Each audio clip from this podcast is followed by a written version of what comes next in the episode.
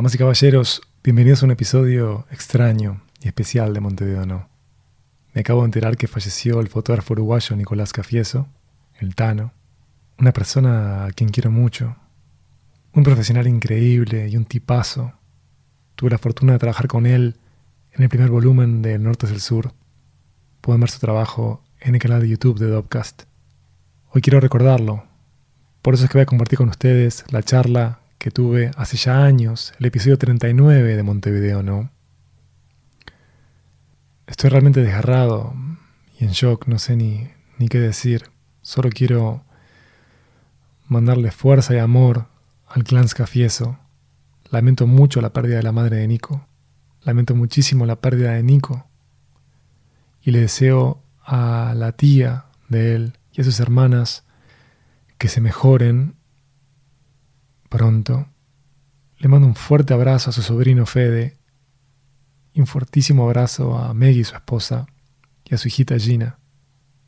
Por favor, cuídense, lávense bien las manos, usen máscaras y si tienen la chance, vacúnense. Los dejo ante la charla nocturna que tuvimos por más de una hora con el Tano. Y por favor, no dejen de ver su trabajo, su obra. Chequeen la página de Balbano y disfruten del trabajo bellísimo que hizo en el norte del sur. Que en paz descanse, Tano querido.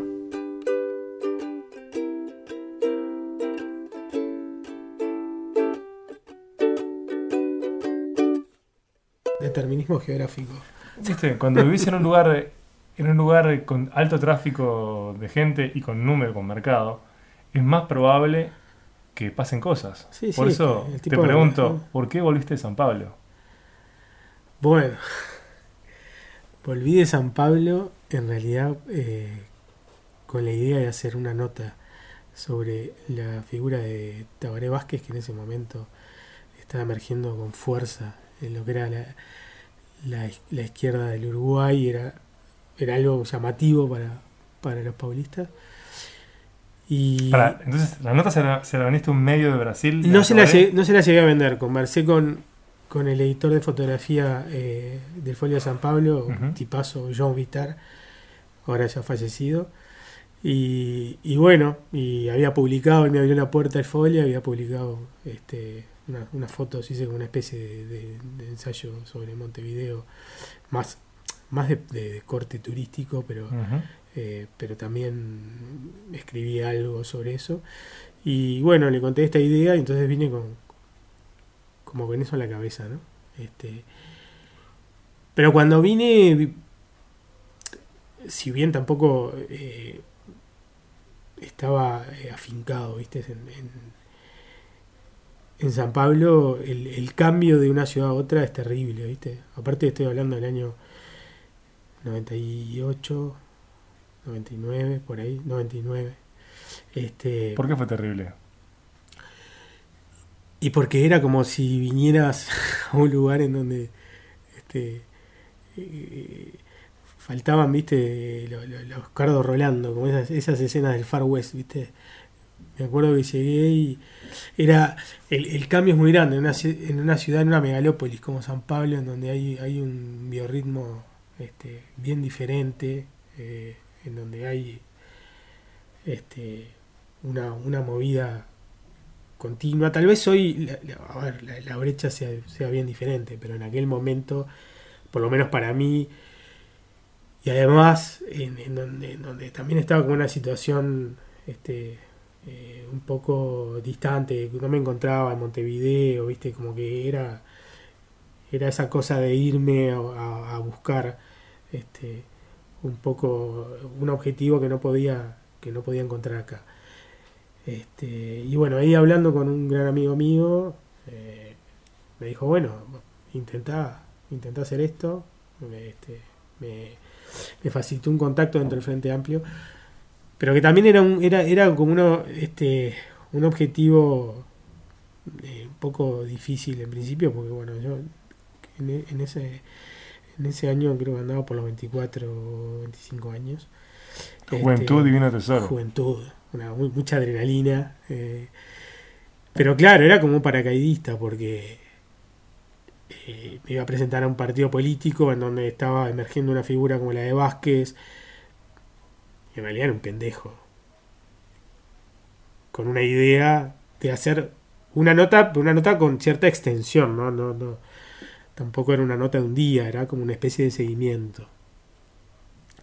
Y, y bueno, y yo en realidad siempre fui de la idea de que hay que pelear por lo que uno quiere y, no hay que auto boicotearse, ¿viste? Entonces, siempre hay que intentarlo. Y siempre lo hice. Actitud, peli largo, este es el proyecto. Este es el proyecto. Y bueno, y tuvo aceptación, increíblemente. Yo pensé que me, iban a. Este. Me iban a, meter la plancha, pero bueno, tuvo aceptación en función a algo que, tal vez no, no, habían recibido antes, una propuesta capaz que. Este, que les, podía llegar a interesar. Era retratar a Tabaré en acción. Era retratar a Tabaré en acción. Y bueno, ahí tuve una charla con Urrusola que en ese momento estaba vinculado a la que era la imagen este, de, bueno de todo, el, de todo el Frente Amplio. Y, bueno, ahí empecé a, a fotografiar al, al, candidato, ¿no? Al candidato digo porque esa, esa en principio fue la idea que tenía y después me fui encontrando con otras cosas. Y después eso se fue haciendo un poquito más extenso de lo que yo pensaba y ahí este, ellos también fueron flexibles y, fue cuando empecé a pensar en un, proyecto editorial. ¿El proyecto editorial era pensado acá o seguías en San Pablo yendo y viniendo? No, no, era acá, era acá. Era acá porque yo empecé, empecé con la gira que ellos hicieron en ese año que se llamó Pueblo a Pueblo, que fue una gira que recorrió todo el Uruguay, este, en pueblos que no figuraban ni en el mapa a veces, y como experiencia fue muy interesante. Lo que sucedió, bueno, yo me quedé ahí y esa fue la excusa también para, para no, no, volver a San Pablo. Este, fue que me encontré con, con, algo que en realidad me sedujo bastante más de lo que pensaba. Y, y bueno, y me encontré que al final eh, Vázquez no llegó a la presidencia, entonces eh, como que perdió fuerza la, idea que, que, tenía al principio, ¿no? En función a que evidentemente eh, resultaba tal vez menos seductor que un candidato eh, no hubiese logrado la presidencia como, como contenido este, periodístico o de ensayo en sí. ¿no? Y ahí de todas formas igual lo presenté a una editorial. Ellos me, me argumentaron justamente eso, que me pareció válido. Y quedó en un cajón el proyecto. Este, con unas cuantas fotos y una idea eh, que en ese momento, bueno, se había terminado ahí, ¿no? Y después, bueno, seguí, seguí en Montevideo, probando suerte por otros lados.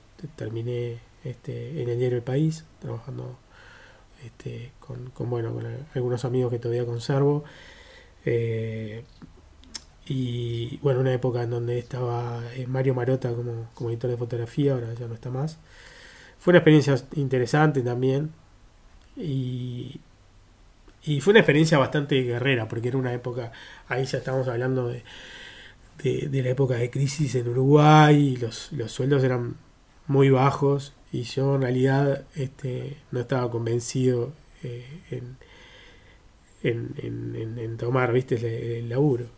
Y entonces ahí me convencieron unos amigos, me dijeron que bueno, era una experiencia que por lo menos tenía que, que transitar y bueno, cuando uno tiene también eso, ¿no? Esa, esa, esa, juventud y, tampoco, a es cierto que siempre e, el planteo es de una, de una lógica burguesa, porque uno tiene la posibilidad de hacer eso eh, sin pensar en, en, en, atacar urgencia, ¿no? Entonces, eso evidentemente de otro margen y uno nunca se tiene que olvidar de esas cosas. Eh, creo que, que es es un valor agregado que, he tenido yo en, mi recorrido como, fotógrafo y que, y que bueno, que me ha permitido a veces lograr otras cosas que, pienso que otros que también tienen eh, ganas, eh, inteligencia, talento, no lo pueden hacer porque bueno, eh, tienen, que, tienen que atacar otras cosas, como le pasa a muchos en, en, esto que es la vida, ¿no? Este, y, bueno. Tenemos que hacer un programa que se llame En esto que es la vida. En esto que es la vida. Bienvenidos a En esto que es la vida. yo me pongo, me pongo, este, es un poco este, empalagoso, pero bueno. lo cierto es que lo cierto es que uno tiene que, entender esas cosas desde el lugar que le toca vivir, porque me parece que, que, si no eh, sería sería traicionero, ¿no? Bueno, pero estabas en el país que la lógica de trabajo como fotógrafo en un diario es ser un todoterreno. Ser un todoterreno, el fotógrafo de prensa este, creo que es un todoterreno y... Es un aprendizaje del carajo eso. Es bueno, es, es bueno, a mí me enseñó me enseñó muchas cosas y como fotógrafo, ¿no? Fundamentalmente es eso de tener flexibilidad este, y de saltar, yo qué sé, ¿viste? Estar haciendo una nota en, un, en una este, usina, por ejemplo, de, de, vertedero de basura, y esto es cierto, no, no es ilustrativo, y después ir a cubrir, yo sé, un evento de moda en el mismo, en el mismo día, ¿viste? Deporte también. Sí, política. Sí, sí, te, te transformás en, alguien que necesariamente, o sea, tiene que ser versátil. Este, y es, es un lindo aprendizaje. Y además, em, vemos que va variando cómo te parás. Porque vos capaz que en uno de esos trabajos tenés que ser invisible. En otro tenés que explicitar que estás como fotógrafo. Sí, yo creo que, si, podemos pensar en, lo que sería lo ideal, en, el vínculo que establece el fotógrafo este, con, el objeto a fotografiar o el sujeto a fotografiar, es que exista una naturalización, viste, de la otra parte, porque, o sea, que, la cosa sea distendida. Lo que pasa que, evidentemente, en, lo que es la dinámica de, de la prensa, bueno, tenés eh, esa esa laxitud, ¿viste? Tenés que enfrentarte, tenés que ser medio guerrero. O sea, tocas el timbre, acá estoy, y tenés que generar como una empatía casi inmediata. Este... Y tenés que conseguir tus fotos muchas veces en colectivos de fotógrafos. Sí, lo que pasa que también es cierto que cuando uno es fotógrafo, por lo menos lo que ha sido mi experiencia continua en Uruguay, ¿no? Este, uno tiene que entender que las cosas que, que le, le, gustan o que le atraen son las, son las menos de las veces que le toca hacer, ¿viste? Porque, digo, tenés que hacer eh, lo que esté en la planilla. Y más cuando empezás. Después cuando te vas consolidando, capaz que tenés, hay una ventaja, ¿no? Igual me resulta interesantísimo eso porque te obliga a ser creativo. Sí, claro, te, te obliga a ser creativo y te obliga este, a también moderar los umbrales de frustración. Porque a veces las cosas te salen como el culo. Básico para ser adulto eso, ¿eh? Es el problema, moderar la frustración. Y sin duda, porque es algo que vos tenés que resolver todos los días. Y, bueno, y ahí, si bien en el país en ese momento había como una, eh, una concepción de, ir más, capaz que por, por sacrificar más, más lo estético, este, e ir más por el contenido. Entonces, eh, yo sufrí un poco eso también porque tenía como una formación este, que, que, era eh, como... Buscar el equilibrio entre la forma y el contenido. Sí, como priorizando más, exacto, ¿viste? El tema de, de bueno, de buscar el encuadre, o sea, como más, más cómodo, ¿viste? Entonces tenés que mover un poco el culo, tenés que decir, bueno, está, está, o sea, esto tenés que resolverlo ahora porque está pasando ahora. Y evidentemente tenés que tener o sea, claro que las cosas en lo posible, también, además de que tenga un contenido informativo, o sea, eh, tengan también una búsqueda estética, un criterio, una, una, identidad, que eso es una cosa que vas desarrollando con el tiempo. Pero además, e, esa concepción no es incompatible con el trabajo periodístico, porque si uno piensa en Magnum, pues dice, bueno, está, a los popes de la fotografía, que se dedicaban al, al, fotoreportaje, ¿no? al periodismo de imágenes, y lograban Mamita. Claro, lo que pasa es que los contextos a veces, y esto no es una justificación. Hasta en contexto de guerra. Claro. hasta en contexto de guerra pueden encontrar el hecho estético. Es que los contextos también hacen, en ese caso, que son capaz de trabajos hechos con desde, desde otra planificación y con digo más allá que sean que sean muy riesgosos porque de hecho son son este, extremadamente riesgosos y, y mueren muchos fotógrafos en el intento es como un trabajo que permite, eh, yo creo que, lograr a nivel estético, si hay, si hay una búsqueda, este, generalmente trabajos más, más intensos, más interesantes, ¿viste? O sea, en el tema de la prensa día a día, no siempre es así. O sea, justamente, no siempre te vas a encontrar con algo que te seduzca y que vos generalmente lo que haces es tener alternativamente una búsqueda, un camino, desarrollar cosas lateralmente de lo que es este el, laburo que haces todos los días. Pero mira que yo recuerdo que en, esos años, en paralelo, El Observador, que es otro diario de Montevideo, mucho más chico que El País, que es el diario más grande, buscaba y, conseguía oro. ¿eh? Era interesantísimo. Bueno, justa, justamente, es, es, un buen ejemplo que planteas porque yo terminé siendo eh, editor de fotografía del Observador. Este, y en ese momento era como mi referencia. Eh, justamente eso, o sea que, que había una búsqueda y había otro tipo de convivencia de la fotografía y el diseño dentro del esquema de lo que era el diario. ¿no? Eso fue un, buen logro de mi amigo Armando Sartorotti, este que, que bueno, que defendió que defendió mucho eso y que, logró generar un grupo de fotógrafos bien interesantes, este, una generación bien interesante. De, ahí salieron, bueno, Iván Franco, Magela Ferrero, este, Matile Campodónico. Bueno, esto es como cuando viste hablas de un premio que no querés dejar a nadie afuera, pero bueno, hay, todos saben este, la cantidad de buenos fotógrafos que salieron de esa camada, de esas generaciones del observador y que había evidentemente eh, como un compromiso más con lo que te decía antes, ¿no? O sea, con, esa cosa de buscar la estética y capaz que sacrificar un poco lo otro, más, más el impacto informativo, pero era como un hilo bastante fino y que, había que tener mucho cuidado en cómo jugarlo, ¿no? Yo creo que el observador lo logró. Este, después, lamentablemente, eh, el diseño fue cambiando y fue sacrificando más el espacio de la foto la foto en sí, este, como el lenguaje, adquirió otra, otro, otro lugar. La narración hoy es diferente. Este, se ha sacrificado lo que antes era, digamos, como una, una apuesta más purista en algún punto, este, por algo que, que bueno, que en realidad eh, también está ligado a lo que son los nuevos soportes. La narración hoy es diferente, digo, la mayoría de las de las fotos que se producen hoy pasan por los teléfonos celulares. Este, y la foto en sí ha sufrido, hoy, hoy, hoy tenemos que hablar de, lo que es la post-fotografía, ¿no? O sea, la foto sufrió una, una transformación este, muy importante, este, una especie de duelo, porque perdió corporidad. Este, hoy la foto es una imagen que se replica en monitores, es información binaria transformada en, lo que es una imagen. Y entonces, esto que no es una cosa este, anecdótica, es, es realmente un cambio importante, es una nueva forma de leer la imagen, es una nueva forma de producir, también en función a ese, a ese soporte y esa lectura que va a tener esa imagen.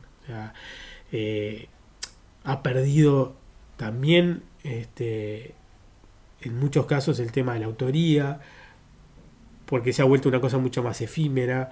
Este, entonces, muchas veces no es importante quién hizo la foto, la gente no le importa tanto, sino es la foto en sí.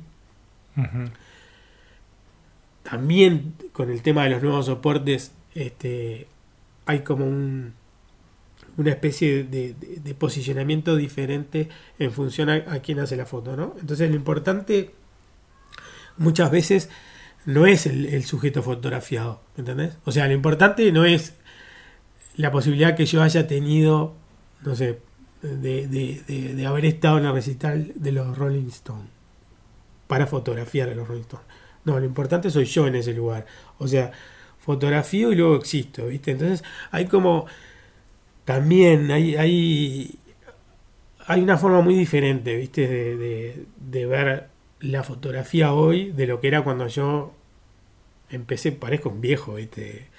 De, muchos años. No, pero... es que los cambios han sido extremos. Pero el salto tecnológico ha sido rapidísimo. Vos cuando empezaste a laburar, se laburaba con película. Sí. ¿no? Tenías, tenías que eh, revelar, tenías que ampliar. Yo fui fotógrafo de la transición en realidad.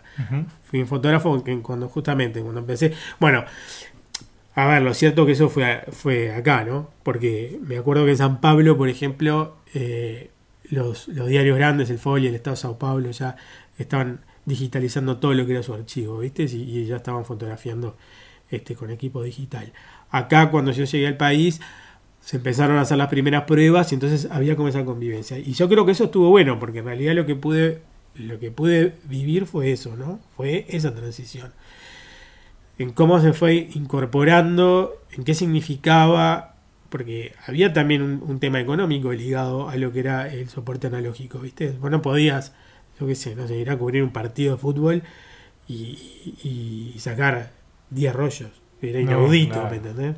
Entonces, vos tenías que manejarte con una cantidad limitada, no veías lo que estabas haciendo, en realidad eras como un fotógrafo ciego, este, y te, tenía como esa cosa mágica que, bueno, que, que, cuando vos revelabas y, veías el resultado, bueno, podías, podías, podías este, estar conforme o, podías deprimirte, porque en realidad te encontrabas ahí con, este, con una situación que la anticipaba de una manera, pero no la contrastabas hasta que realmente veías los resultados. Entonces eso también, eso cambió, porque el fotógrafo hoy, y a mí me ha pasado como editor, ¿no? Este, que como... Pero estás ante dos formas de no ver. Antes no sabías que estabas sacando y, ahora sacas por las dudas. Ahora es como una especie de diarrea este, de imágenes, ¿viste? lo dijo un, célebre editor de la, de la Magnum, ya que hablas de la Magnum, que, que, justamente lo que ocurre ahora es eso, ¿viste? Eh, vos te encontrás como editor con, con, con una cantidad de imágenes, a veces sobre, sobre una situación en donde no hay demasiadas variaciones, ¿viste? No sé, vamos a una cosa simple, un retrato, ¿viste? Eh, vos a veces ves variaciones eh, que son mínimas en, cuanto a que no tienen cambios de planos ni, ni, ni, ni, de distancia focal. Bueno, técnicamente no le ves grandes diferencias, pero sí ves un, un número importante de fotogramas este, disparados por el fotógrafo, porque están vinculados al tema de la ansiedad, porque, bueno, por diferentes factores, ¿no? Pero tampoco existe esa limitación, o sea, no hay nadie que le diga, mirá que no podés sacar más de esta cantidad de fotos. Aunque en realidad eso se, se está empezando o, se ha empezado también a, valorar fundamentalmente por el tema del archivo, porque vos estás generando, ¿me entendés? Un montón de imágenes y después es un quilombo. Estás ocupando espacio. Estás ocupando espacio y el espacio es plata. Y, bueno, pasa con la, foto, con la fotografía doméstica, ¿me entendés? Pasa con los teléfonos. sí. bueno fantástico. Tenés, viste, yo qué sé, hoy, hoy, tenés, es increíble, viste, hoy tenés tarjetas de memoria de que, antes eran eh, discos duros externos. Discos duros, claro, pero este, de, una capacidad antes impensada, viste, lo tenés en un teléfono. Y está bien, eso, eso es, es, espacio a ocupar. El tema es que cuando vos lo empezás a ocupar y no tenés tampoco una una, una, mirada crítica con respecto a eso, que es muy difícil que lo tengas este, en lo que es la fotografía doméstica o que se lo pidas a gente que no está acostumbrada a leer y a tener un concepto de la imagen que justamente ayude a, tamizar, a filtrar eso, terminás teniendo este, una cantidad de, de, archivo que es inmanejable y que difícilmente, o sea, es como una cosa eh, extrañísima, ¿viste? Porque también, ojo, que nos pasa a nosotros. O sea, me, ha pasado como editor, me pasa con, mi, con mis fotos.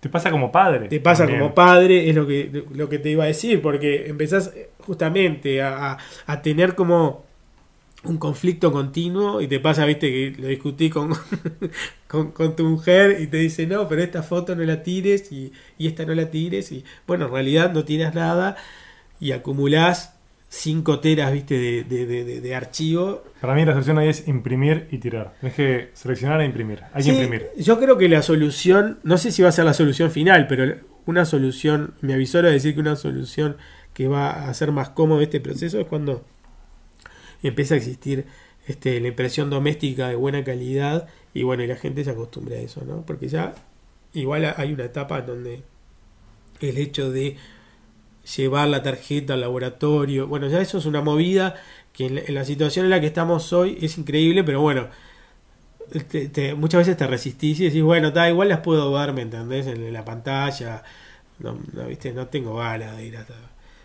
Entonces, me parece que falta como esa, ese, este, ese paso para que finalmente uno diga, bueno, ¿sabes qué? Como decís vos, voy a imprimir las fotos. Aunque en realidad eh, todo tiene una duración, ¿no? Porque, o sea, uno, uno piensa que las cosas van a ser perpetuas y, y sí, tiene vida útil. Y todo tiene vida útil. tarjeta SD tiene vida útil. Uno mismo tiene vida útil. Entonces, la impresión también. Claro. Entonces, eh, uno tiene que, que, empezar a pensar en función a eso, ¿no? A que a que tiene necesariamente, a no ser que tenga la posibilidad de, bueno, de tener no, no, no, solo dinero para, este, para comprar discos duros, sino la posibilidad de estar este, eh, viendo continuamente este, como una especie de loop ¿no? de, fotografías eh, de todo tipo, porque la verdad que también, también pasa eso, ¿no? Es lo que te decía, eh, fotografía luego existo significa que ahora es todo fotografiable, todo se fotografía, ¿me entiendes? Entonces también existe, yo creo que, que una situación que, que va en proceso de que no mucho tiempo, evidentemente, eh, tenga que tenga que tenga que drenar de alguna forma una una especie de, de, límite con respecto a ese proceso. De decir bueno está bien no tengo no tengo más posibilidad de estar este archivando este no tengo posibilidad de, este, de estar viendo los miles y miles de fotos que tengo voy a tomar una decisión tiene que haber un punto de inflexión supongo no sé pero bueno, esto es especulativo. bueno, en relación a eso y a de dónde partimos, que era vos te viniste de San Pablo por la posibilidad de que era un proyecto que tenía que ver con seguir en campaña a quien iba a terminar siendo el primer presidente del Frente Amplio, sí. Tabaré Vázquez, no gana, queda como en pausa ese proyecto, pero finalmente desemboca en un libro. Finalmente desemboca en un libro. Finalmente desemboca en un libro porque, como te decía, también cuando empezamos la charla que los, los proyectos que uno guarda, este, y en este caso, bueno, quedó como una especie de stand-by. Tiene, o sea, creo que uno tiene que ser perseverante y tiene que, pelear por lo que uno cree que vale la pena. Y, bueno, eso había quedado inconcluso. Entonces, eh, también hubo como unos procesos internos dentro del FA que, que, que Vázquez salió de la presidencia, después volvió, bueno, unas cosas en el medio. Este, pero bueno, finalmente cuando estuve encaminado nuevamente en la campaña, yo hablé que con un contacto que tenía en el Frente Amplio, este, un tipazo este, con el que todavía tengo un vínculo y que me ha ayudado mucho fundamentalmente porque ha entendido la idea que tenía. Y, bueno, y en ese momento le dije, este, Fabricio Sinescalchi, que hoy está retirado, digamos, este, hoy vive en, en Colonia, este, en Rosario, pero, pero tuvo una participación muy activa dentro de lo que fue todo el, todo el esquema, desde lo que fue la planificación del pueblo a pueblo, junto con otra persona también que fue muy importante, que fue Ricardo Barré y, y bueno, y quien en realidad vio de cerca el, laburo que estaba haciendo. Entonces en ese momento, ya estamos hablando del año 2000, 2003, creo por ahí, este, yo hablé con él y le dije que bueno, que tenía idea de continuar, viste, el, proyecto. Y, y bueno, y ahí él me dijo, mira, el tema es que ya está armado el equipo de comunicación del Frente Amplio este, y, para el lugar en donde vos querés estar va a ser difícil este, que, exista una posibilidad. Además, cuando tu labor no era desde la militancia, era no, claro, justamente como fotográfico, era de oficio. Exacto. Te interesaba como, como objeto de estudio Tabaré. Exactamente, exactamente. O sea, digo, era complejo por eso también, ¿no? Y, entiendo justamente que te dijeran eso, porque quieren controlar cómo, cómo se va a ver. O sea, son, son capaz que eh, posturas que pueden ser incompatibles. Y sí, porque evidentemente siempre eh, en estos casos el, aparato político, el, partido, este, va a cuidar y cada vez más, y con el tiempo se ha hecho este, algo bien importante, el tema de la comunicación, el tema de la imagen del candidato. Entonces, digo, bueno, yo tampoco me había presentado, había no, no, no había aparecido. Entonces, este. Me dijeron en algún momento cuando estabas laburando, che, así a Tabaré no. No, eh, no le filmes la pelada con el brushing atrás. O sea, es que. Claro. Porque, porque Tabaré tiene una obra de ingeniería en su cabeza. Lo que pasa es que vos sabes que.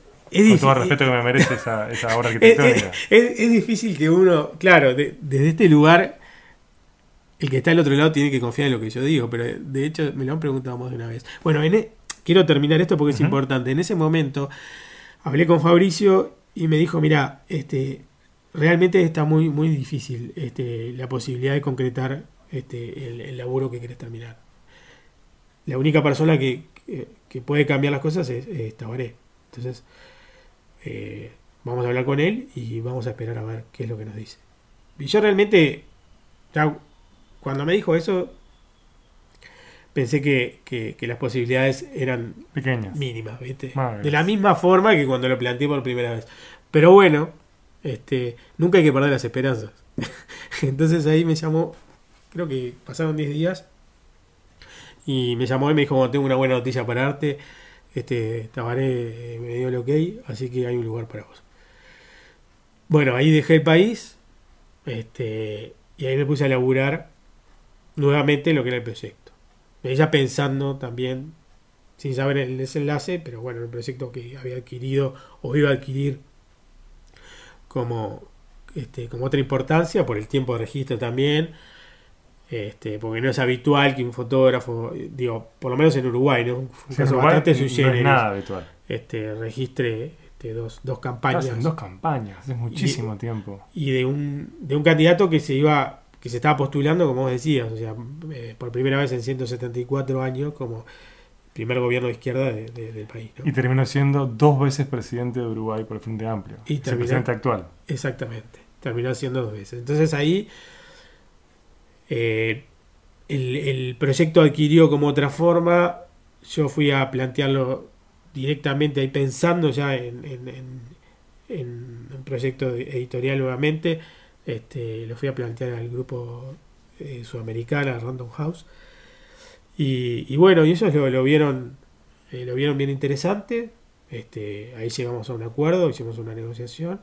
Y, bueno, y, entonces ahí me dediqué exclusivamente a laburar en lo que yo quería. Después se incorporó este, a Mario Lobo Paraín, que bueno, es un escritor bien reconocido en Uruguay para eh, acompañar un poco lo, que, lo que era el, proyecto. y, bueno, entonces lo que fui aprendiendo también en, en, lo que fue todo el recorrido que después se transformó en un libro es que, más allá de, la figura del candidato hay una persona, y esto lo digo en función a lo que vos me preguntabas, ¿no? Que como es una persona y que tiene el, asedio de un fotógrafo pegado la mayoría del este, el tiempo en el que está en campaña, también tiene derecho a decir lo que le gusta o no le gusta, porque en realidad creo que nos pasaría a todos, ¿no? Este... porque el, retrato genera inseguridad siempre, además, ¿no? O sea, cuando vos te ves, eh, ves cosas que quizás van a contramano de la imagen que vos tenés. Y, es difícil como conciliar eso, aceptarlo, decir, bueno, está bien, eh, quiero que todo el mundo vea esto. No, capaz que no, capaz que querés controlar. Lo que pasa es que un retrato eh, es, es, algo en realidad complejo para, este, para producirlo, porque, porque se cruzan varios imaginarios, es como decís vos, ¿viste?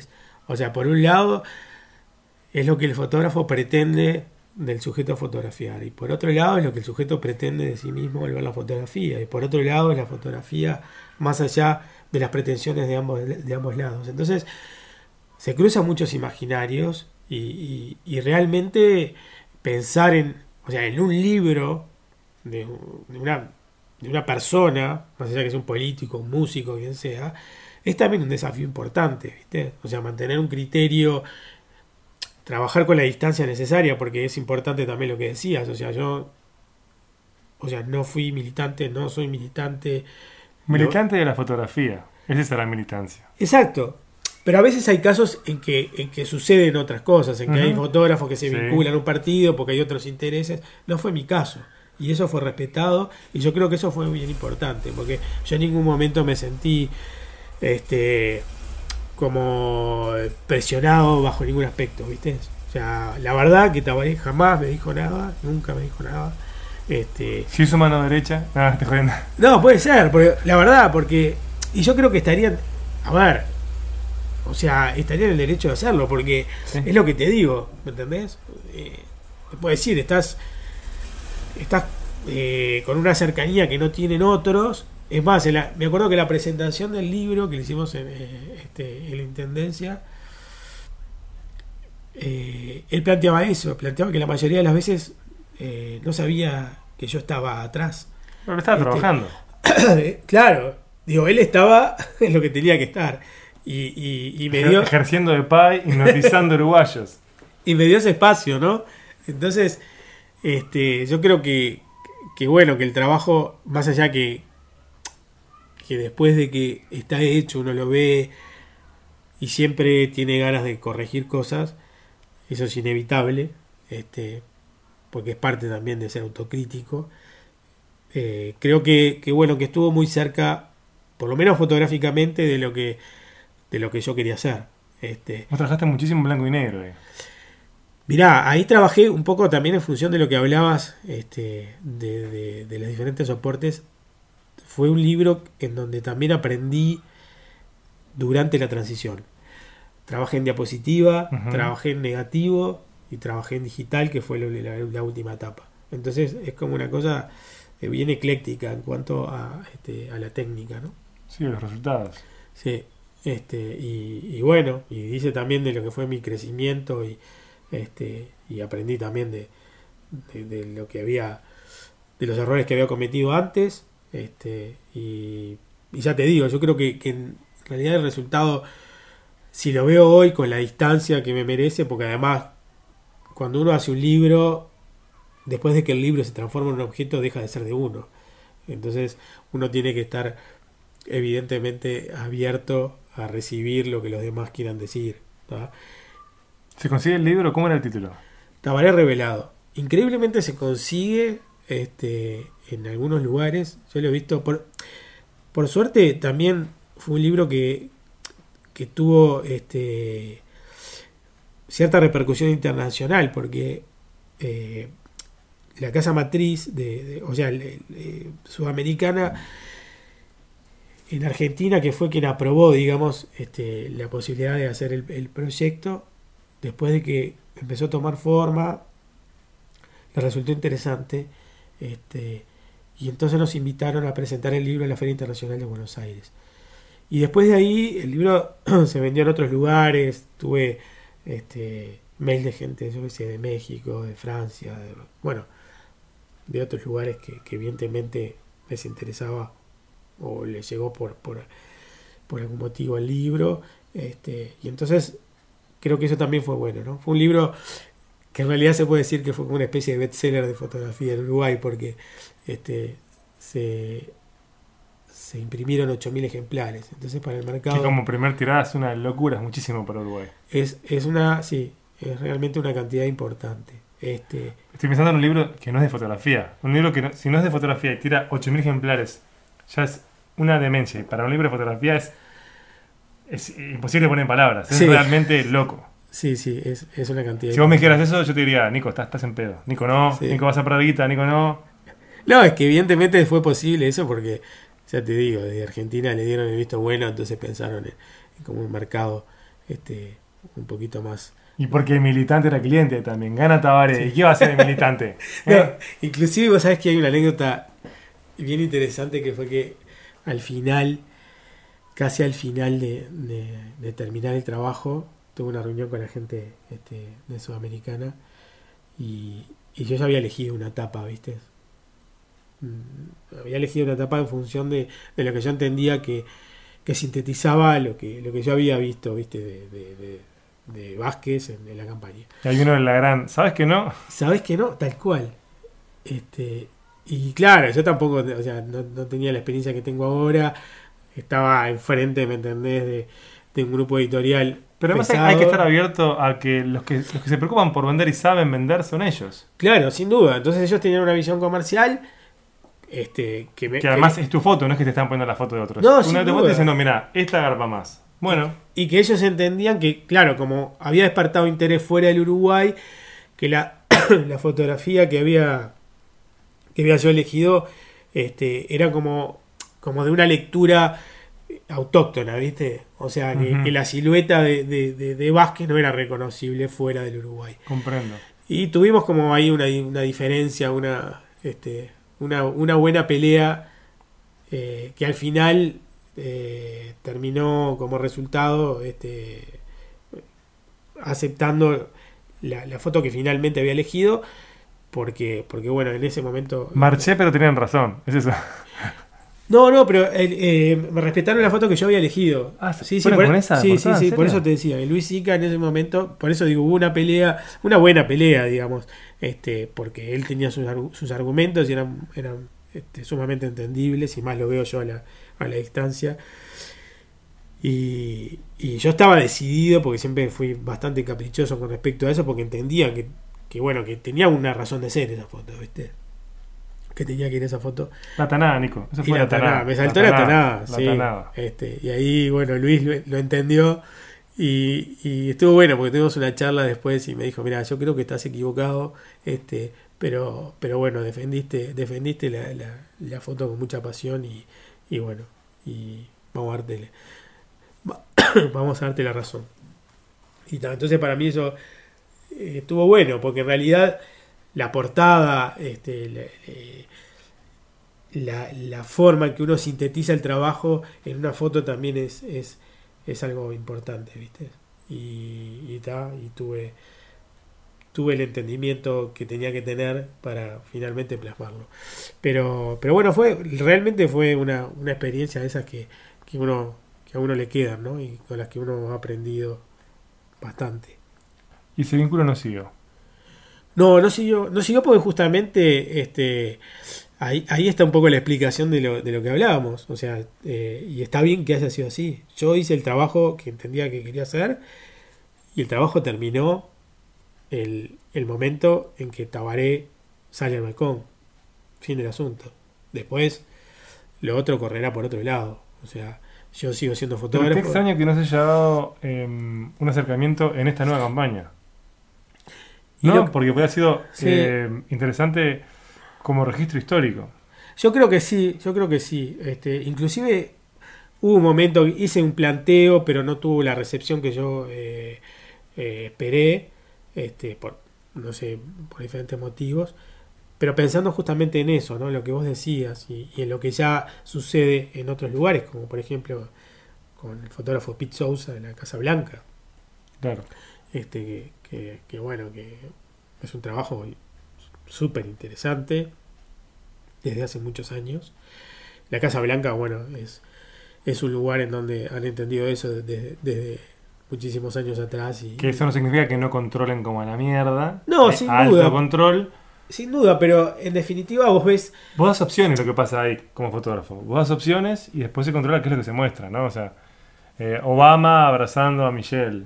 Pero hay, sí, pero hay, mirá que hay fotos que, o sea, en ese sentido yo, a quien le interese, los invito a ver el trabajo del de Pete Sousa, este, porque, porque no es, no es tan hermético como que uno puede imaginarse teniendo en cuenta lo que vos decís. O sea, hay fotos que, hay fotos de momentos íntimos que están súper interesantes. Sí. ¿Por qué?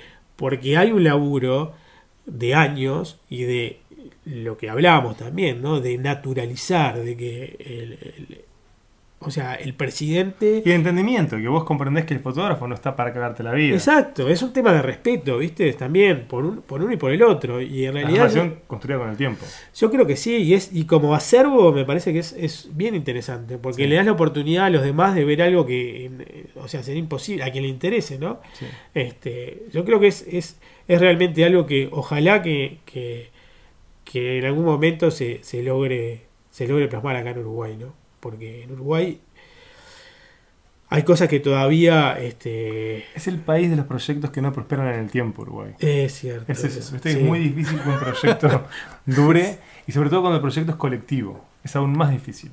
Sí, es, es difícil. Es, es un poco también de, de lo que cargamos de, de la mentalidad. Esto, esto va a generar este, resistencia, ¿no? Este, No sé. mentalidad provinciana. Este, somos en cierta forma como una aldea periférica. Entonces, este, con muchas cosas interesantes, con, con, con valores rescatables. Sí, sí, la, la pequeña escala tiene ventajas también. O sea, Pero- Ser boutique tiene, tiene ventajas. Pero bueno, lamentablemente somos muy resistentes frente a algunas cosas que, que todavía creo que tienen que madurar, ¿no? Este, Sí, sabes que yo, conociendo un poco de tu historia, eh, pensaba que eh, no es que sea evidente, pero sí que es lógico que vos seas fotógrafo. Porque a vos te importa mucho la familia. Y, la fotografía tiene que ver con el, con el diálogo histórico de las personas, con el registrar, con el conservar, con, con justamente captar algo para que otros lo vean a futuro. Sí, sí, la, bueno, la fotografía tiene, no sé, por lo menos para mí, para, para otros tendrá este, también otras implicancias, ¿no? Digo, primero que bueno, que tiene ese vínculo eh, inevitable con, con el registro de lo que, de lo que ya no, no va a volver a suceder, ¿no? Este, ese vínculo con, con, bueno, con la muerte, con, con esa, ese simbolismo fuerte este, con, con el paso del tiempo, que es inevitable que cualquier fotógrafo lo piense, ¿no? Este, yo tampoco pienso que la fotografía detenga el tiempo. Eh, No, el tiempo no lo detiene nada. Este, pero evidentemente hay un, hay un vínculo, hay, hay una. hay una.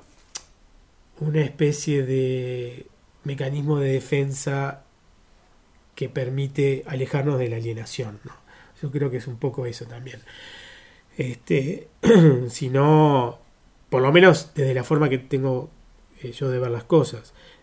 Eh, y evidentemente uno fotografía eh, para que ciertas cosas que uno elige se vuelvan trascendentes. Este, que, lo que perduren. Que perduren, claro. Este, pero me refiero a que, que se vuelvan trascendentes en función de que, de que la- las valora por encima de otras cosas y que, y que lógicamente lo van a trascender a uno. Eh, y entonces también es una forma, un lenguaje que uno ha elegido para, para bueno, para comunicar eso, ¿no? Este, para, para entenderlo, para, para eh, también eh, hacer eh, una especie de catarsis, ¿no? Creo que la fotografía y, y las este, las artes tienen eso, ¿no? Este, entonces, después, claro, uno, uno también lo vincula de acuerdo a lo que es el contexto en el que, en el que vive, en el que ha crecido, y para mí, evidentemente, como decías, el tema de la familia es una cosa muy importante porque, porque bueno, es el sostén y son las raíces de, de, lo que es mi historia, eh, teniendo en cuenta que mis viejos, toda mi familia vino desde Italia, este, de una situación como la que han venido muchos, ¿no? Este, eh, de una situación de posguerra y que, y que se ha fortalecido y que ha construido eh, su, su, forma de, de arraigo, este, su forma de, de, de, de vincularse a un nuevo lugar, como, como resultó ser Uruguay, este, fortaleciendo justamente los lazos familiares. A ver, esto no es una situación eh, que tenga ribetes románticos, porque las familias, las familias tienen, tienen cosas buenas y tienen cosas tóxicas y, Sí, y- como todos los colectivos. como todos los colectivos y, y bueno, y, y uno tiene que convivir con eso, ¿no? Pero realmente, eh, en, en- en el caso de nuestra familia, eh, siempre, siempre se ha, siempre se ha este, valorado la forma en que, en que pudieron eh, sobrevivir a, a- a determinadas situaciones vinculada generalmente a, a todo lo que fue la posguerra en una Europa que, que, bueno, que estaba Sí, las dificultades sociales y económicas, estaba destrozada. estaba Europa. destrozada, ¿no? Y tenían que ser creativos hasta el punto de que no tenían que comer, entonces tenían que salir bajo temperaturas bastante radicales, siendo, siendo niños, a buscar qué mierda este, encontraban para comer. Desde víboras hasta que hay una anécdota que cuenta mi vieja que, que bueno, una vez este, de esas que tenían hambre y uno de los hermanos salió, salió a buscar algo para comer, vino con la ilusión de que había traído anguilas y finalmente después le confesó de que eran víboras, este, porque era lo que, lo que había encontrado. Sí, Este, buscarle 500 variaciones a la papa también. este, entonces, claro, tienen como eso también ligado a lo que es la tradición y a que, y a que mis viejos siguieron con eso, vinculado a la comida, este, para nosotros tiene una ritualidad. Este, el Bueno, eso me llama la atención porque Sí. la fotografía es un trabajo de distanciamiento. O sea, vos te acercás distanciándote al objeto o al sujeto que lo tratás. Pero cocinar, como cocinan ustedes, ¿no? los cafés juntos, es con las manos, es en contacto, es manipulando. Sí, sí, En, en eso hay eh, como cierta posición. Hay diálogo, pero hay oposición, porque ahí estás vos en contacto directo con la materia prima. es que tiene como una situación, este, justamente de, de, de intervenir con, con, el, con la materia prima, o sea, de, de ser parte, ¿no? Porque ese ser parte también está ligado a historias.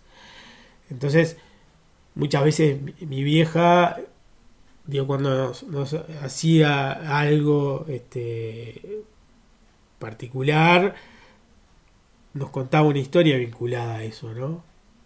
Todo, en definitiva, está vinculado en su vida este, a, a determinadas situaciones, inclusive hasta el día de hoy, bueno, vos lo sabés que siguen, bueno, siguen produciendo eh, desde que- Plantan, plantan, buscan sus hongos. Exacto, sí, hasta justamente hasta el día de hoy ellos van a recolectar hongos, van a con- hacen conservas de, de todo tipo y, y aceitunas increíbles. aceitunas que nacen del olivo que, que hay, que hay en el terreno.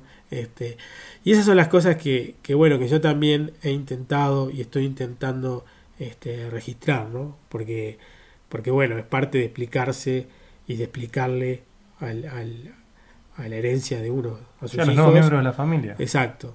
Este, el valor de las tradiciones. Y eso para nosotros es, es muy importante. Y bueno, y yo tengo capaz que este, la ventaja de, de- de, bueno, de, de tener esa facilidad de registro y de, y de preocuparme, porque en realidad es una cosa que me preocupa, que, que, que me interesa, que la necesito este, también para, para explicarme quién soy.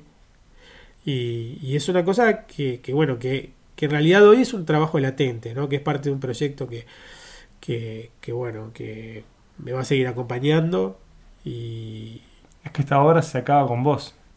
Y la pueden retomar esa- futuros miembros, pero es, es Sí. hasta el final de los días. Sí, exactamente. Yo creo que sí. Yo creo que es tal cual eh, es como lo estás planteando, ¿no? O sea, eh, justamente el, el- el tema de el tema de que sea una herencia viva, ¿viste?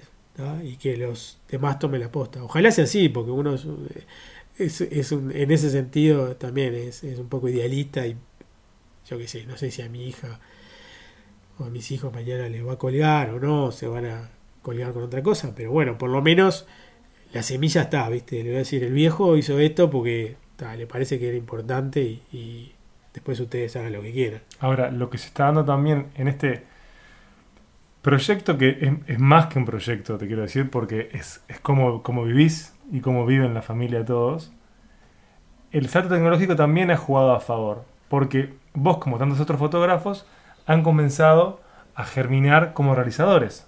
Ya no solo trabajan con imágenes estáticas, sino que están filmando. Es cierto, Con una calidad del carajo, porque vos estás en un proyecto divino que es Valvano, que es el lugar donde viene tu familia, se llama así tu empresa, tu productora, es cierto. eh, y estás, estás filmando cosas bellísimas. Este, como Albano, que es un proyecto que integran tu mujer May y vos. Exacto. ¿no? Esa es, ustedes son, esa es la base de Balbano. ¿Sí? Sí, es la base de y, evidentemente se, enti- se entiende y se sostiene de esa manera. Este, es, Maggie tiene más, te, diría que, que tiene más que, que- que el 50% porque este, muchas veces apuntala este, las cosas que, que, bueno, que pasan eh, por mi cabeza y, y a veces uno no, no, no logra focalizar, ¿no? Este, y, y lo que decías, en realidad el devenir como realizador, yo creo que es, es una cosa que, que bueno, que es... Ya se daba con las tecnologías anteriores, te quiero decir. No hay mucho de fotografía, que Sí. obviamente trabajaba como fotógrafo. Pero hoy se ve que es como más fluido. porque- Está, yo creo que le han facilitado, digo, todo eso, viste que las grandes corporaciones lo han aprendido y han, han puesto siempre como, este, como cobayos a, a- a- a lo que es eh, la situación doméstico, viste, porque en realidad las pruebas se hacen ahí y después se trasladan, digamos, a, este, las, otras estructuras. O sea, eh, la idea evidentemente de, de- de- de utilizar la imagen en movimiento es cierto que más allá de que uno pueda tener una inquietud o no, se facilita en función de que las nuevas tecnologías lo permiten de una forma mucho más accesible. Entonces, este, es un poco como le decía Martin Scorsese a su hija cuando hablaba del nuevo cine, ¿viste? Ahora, bueno, tenés el Final Cut y, este, y tenés y tenés un poco de voluntad y buen sonido y un poco de criterio para hacer algo y, no necesitas este, tener una gran infraestructura para, para hacer algo decente, ¿no? Yo creo que eso sin duda, eso ha, eso ha democratizado de alguna forma eh, la posibilidad de que quien tenemos eh, ganas de hacer algo, Y ganas y saber. Ambas. claro, a eso iba también, ¿no? O sea, por lo menos te, te da la posibilidad. También sucede que más en, en- en- en lugares como el nuestro, la tecnología antecede este, al creador y, y entonces, bueno, si tenés, si tenés una cámara, sos un realizador o sos un fotógrafo, eh, porque bueno, porque la cámara, viste, hoy te hace todo. Ese es el discurso que uno escucha por ahí. No es así, es una herramienta. Y, y bueno, y también pasa por lo que hablábamos antes, el tema de la, de la nueva forma de narrar y de entender un poco la imagen, ¿viste? O sea, de la trivialización. Ah, sin- pero sin punto de vista, sin que Nico sea Nico, no hay foto. O sea, primero tenés que Es saber que- vos qué, cómo ves, qué querés mostrar. Es que hay una cosa autoral, es como que digas, ¿viste? Que, que no sé, de- de- desde que desde que hay acceso a, a tener procesadores de texto, este, todos somos escritores. No, yo qué sé. Escritor es aquel que tiene otras posibilidades y otras inquietudes y bueno, y talento para hacerlo. Digo, podés escribir, sí, todos escribimos alguna vez alguna cosa en la adolescencia, ¿viste? Este, pero bueno, eso es otra cosa. Y, y creo que eso hay que diferenciarlo, ¿no? Y esto no lo digo porque a mí me genere al- algún tipo de inseguridad, eh, pero sí es algo que, que bueno, que en definitiva eh, tenés que saber sobrellevar, ¿tá? porque hay, hay como... Este, a mí, ¿Sabes cómo lo veo? No lo veo que lo digas diciendo, eh, cerrándole las puertas a jóvenes que quieran experimentar con sus cámaras, sino desde el amor de tu oficio. obviamente, Es, es desde ahí, me parece. Obviamente, ¿no? y yo siempre fui, o sea, y, mismo desde el lugar que, que- que tuve, este, inclusive como editor, o sea, junto con, con- con Armando, con el Sarto, siempre estuvimos este, a fin de, de- de abrir las puertas a, la- a los emergentes, porque todos fuimos emergentes alguna vez. Entonces eso me parece buenísimo, me parece muy bueno, porque uno aprende continuamente, o sea, pararse de otro lugar sería muy soberbio y estúpido, ¿viste? Pero, pero bueno, eso no quita también que lo autoral tenga que ver, que uno tenga, o sea, derecho a decir lo que dice, porque también se sostiene de ciertas cosas, o sea, eh, no, no, no me posibilita este, solamente el hecho de tener una cámara, ser un realizador o un fotógrafo, ¿no? Pero bueno, eso es un debate que en realidad eh, a veces cuesta eh, Pues estás con, con el hábito, no es suficiente para ser un monje. Y no, y claro, claro que no. Claro que no, sería todo. O sea, llévalo a cualquier otra plataforma, Sí. ¿entendés? O sea, es como indiscutible. Lo que pasa que es eso. O sea, es más difícil entenderlo desde, desde, desde otras disciplinas. Yo qué sé, si le das un lienzo y un pincel a un tipo, y capaz que es más fácil darte cuenta si, si tiene talento o no para hacer algo. Pero eso pasa por otras cosas que, que bueno, este, que no, no necesariamente este, se puedan se puedan vincular al hecho de tener la, dispo- la disposición de la herramienta. La disposición de la herramienta, si bien no la tenemos todos, porque eso es cierto también, bueno, los que la tienen, este, no necesariamente van a, van a lograr generar una, una línea autoral o, o bueno, este, o hacer algo que tenga sentido para los demás, porque eso es otra cosa también, o sea, uno hace las cosas para los demás también y, y eso es otra etapa también que, que, que tiene que, que entender, que tiene que, que, procesar, ¿viste? Porque tampoco tiene valor las cosas que uno tiene guardadas en su casa o colgadas en, en el, en el living. Che, vos en este último periodo, en estos últimos años, te has distanciado un poco del medio impreso. Has desarrollado proyectos eh, de video, el ciclo de entrevistas de 180 con Joel, de fútbol de los 90 también con Diego Muñoz. Eh, está bien, hace poco publicaste en 6 grados, este, un trabajo interesantísimo, Sí, eso fue así. pero estás como reperfilándote. Sí, estoy. A ver, yo no, no- no quiero decir que estoy abandonando este mi, mi lugar desde, desde la fotografía, porque es una cosa que siempre me, me acompaña, ¿no? Este, pero evidentemente le estoy dedicando más tiempo a la imagen movimiento.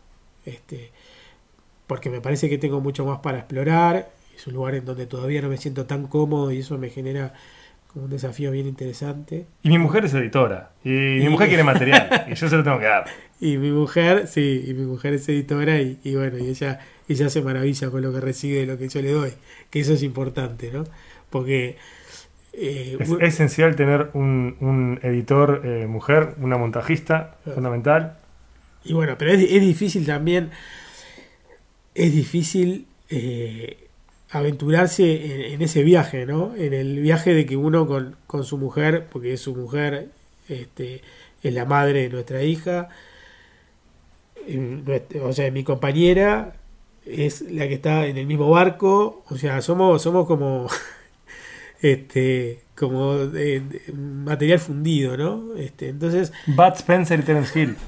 sin duda, sin duda, es, es, este, pero yo creo que eso, por suerte, nos ha for- fortalecido, ¿viste? Yo creo que si no te fortalece, bueno, se dinamita todo rápidamente. Rápidamente. Este, pero nos ha, nos ha fort- fortalecido y, y realmente creemos en lo que hacemos y sabemos que, que, bueno que tenemos que a veces eh, conociendo lo que es eh, el, un poco el, el- el lugar en donde estamos en, en Uruguay tener tener paciencia como la, como la tienen otros también para para que las cosas vayan vayan creciendo y madurando ¿no? pero pero la verdad que estamos estamos eh, contentos por lo que hicimos hasta ahora Están haciendo cosas divinas. Si entran a la página de Galvano, que es. Ahí ya pueden ver cosas lindas, lindas. pero pero bueno no, no digas todavía que son maravillosas están en proceso de Están generando obra. sí sí Tengo dos preguntas para cerrar esta charla, Nico. Que nuestra charla, por supuesto, siempre va a ir más allá de Montevideo, no, pero esta charla de Montevideo no. Son dos misterios italianos que tengo yo. Este, uno es como cinéfilo este, y el otro es como, como turista en Italia. La primera pregunta es: ¿por qué el italiano eh, en las películas, cuando se quema con un hijo, faja a todos los hijos? Viste que es, es como una norma. Se quema Sí. con uno, ¡pah! faja a todos. bueno en realidad yo creo que lo de Italia a ver es también tiene que ser entendido desde, desde las regiones Sí, esto está pensando en Roma. La verdad no quiero ser injusto. Claro, porque no- nosotros nosotros so- somos del sur somos somos bravos también no Eh, Estoy seguro que son un poquitito más bravos. Somos más bravos, ¿no? Pero lo que, lo que tiene, lo que tiene eh, interesante es que todas las situaciones límites, y no estoy, no estoy hablando que uno tenga que asumir que tiene que fajar o ser fajado, que todas las situaciones aparentemente límites en una familia italiana, por lo menos del sur, este, casi eh, inmediatamente se, se vuelven este, maravillosas. Con esto estoy diciendo que, que a veces eh, hay días en donde si uno lo, ve- lo ve de afuera, y esto lo digo porque me ha pasado con, con alguien que no conoce cómo es la dinámica, o cómo ha sido la, la dinámica este, de, de nuestra familia, parece que va a existir una ruptura de por vida, ¿viste? Sí, sí, "Ah, no, es solo ahora, es ahora, es hoy. es hoy, ¿viste? Es hoy y es un rato, digo. Yo, el- el- te digo, en lo personal me ha, me ha pasado con mi viejo. Este, he tenido discusiones que han asustado a, a muchos. Sí, puteríos puteríos heroicos. heroicos. Y a, no sé, yo qué sé, a la hora me dice mi viejo, vamos, vamos a tomar una copa de vino. Este, ya está. Nada, nada puede durar tanto en la vida. Entonces, hay como un vitalismo, ¿me entendés? Este, asociado a lo que, a lo que es la cultura italiana, por lo menos la del sur, que es la que, por la que puedo hablar, digamos, desde, desde un lugar más propio, este, que tiene eso, ¿no? Que tiene, que tiene esa cosa este, impulsiva, que tiene esa cosa, este, eso, vi- vitalista, que tiene esa cosa exacerbada. Pero por otro lado, que tiene lo otro, ¿no? Este, o por lo menos lo que me ha tocado vivir a mí, este, que es como una cosa compensatoria, ¿no? Y, y a ver, y también que está ligado a, a tiempos pasados, ¿no? No, no, no, no, hagamos contemporáneo algo que por, lo menos este. Creo que no sucede y, y- y ojalá que no suceda en ninguna familia, ¿no? Pero para, sí tengo una pregunta que es contemporánea con respecto a Italia, que son las cucharadas de queso. Te vas a comer por ahí y te sacan el queso. Te sacan el queso, ¿viste? Más de dos cucharadas ya, ya se te quema el mozo. ¿Es que estás haciendo? ¿Estás cagando la pasta? ¿Me Yo, ¿Estás bueno, la pasta? bueno, yo, yo en ese sentido, sabes que, que soy también medio radical. Y, y eso es, hay una cosa, viste, que pasa, bueno, voy a hacer un pequeño paréntesis, Sí, que es un, todo lo due- que un duelo, viste, que estoy, que estoy viviendo, es que a mi hija no le gusta el queso, viste. Ah, este, y come de todo, viste, pero el queso no le gusta. Entonces el es, queso se le va a llegar porque el queso es tu amigo. es, es algo, Te viste. da que- colesterol y felicidad, las dos cosas. eh, lo estoy, lo estoy este, tratando de superar, pero es, es una cosa dura. Pero con respecto, viste, a, a lo que decías del queso, bueno, hay una cosa que, que va más allá de eso y que me parece que está bueno también en lo que hace a la- al tema de la gastronomía italiana, que es bien simple, con, con cosas nobles, pero es simple, viste, que cada, cada región tiene su forma de hacer las cosas, pero dentro de las regiones las familias tienen su forma de hacer las cosas, ¿tá? me refiero a una receta, y dentro de la familia, cada integrante de la familia tiene una forma de hacer las Claro, cosas, variaciones. y eso genera peleas titánicas, ¿viste? Este, porque digo, a mí me ha pasado muchas veces con, con la vieja, ¿viste? Una forma de cocinar que me dice, no, pero mirá que esto no, no, no está bien así, esto se tiene que hacer de otra forma, o este, eh, y yo con ella, bueno, yo la respeto más porque, bueno, ella es la que sabe, ¿no? Pero, pero eso es, es bien interesante, ¿no? Entonces, eh, bueno, el tema del queso con la pasta en casa es, yo no soy muy amigo, ¿viste? De, de- de, eh, ponerle mucho queso a la pasta. A mí me gusta el disfrutar de lo que es este el ragú, el, el, sucoroso, claro. este, que para mí es, es vital y es parte de lo que, de lo que es la identidad de, de la familia. Pero sí le acompaño, que es una cosa que también nos, este, nos, nos, nos identifica, es el tema de las, de los sabores fuertes, ¿viste? De los, de los catalanes, los eh, asociados a las comidas. Entonces hay como una especie de desafío ahí que, que increíblemente este lo, lo viví cuando fui a México, aunque sean culturas totalmente diferentes, ¿no? Como que fue un lugar en donde yo pedí algo, viste, con, o sea, intenso en sabor y me encontré con que realmente entendía lo que quería decir. Pero me fue el carajo, en realidad, fue lo que me habías preguntado. Este, pero O sea, que, queso con cuidado. Queso con cuidado. que eso con cuidado. Sí, en realidad, eh, Es no. por, por respeto a las salsas para vos. yo creo que pasa por ahí. A mí me pasa por ahí. O sea, yo creo que, viste, porque el queso tiene como un. El, el, el tiene como un, un, este, un sabor muy intenso, viste. Y Pero que- para mí eleva la salsa, ¿sabes? pa, es, como, ahí- es, como, es como tener una mujer parcialmente desnuda. Para mí, sin, eh, una, una pasta con poco queso. Es no, que esté totalmente desnuda. Pa, pero lo que pasa que capaz que tenés que probarlo con una- un buen fileto. Este, no sé, digo yo, yo tengo esa idea, ¿viste? A mí no que ahí me- no sé cómo llevarlo a la comparación o a la metáfora con la mujer, pero está bien, es uniendo el razonamiento. Capaz que el problema ha sido. Sí, porque es, es, de es co- es como un sabor tan intenso, ¿viste?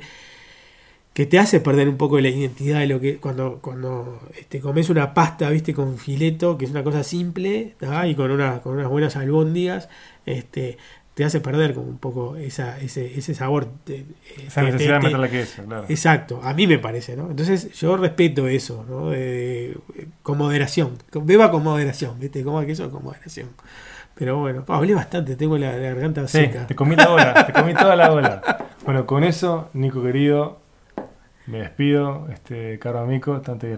Dubcast. Dubcast. Con for the arbitrary dad.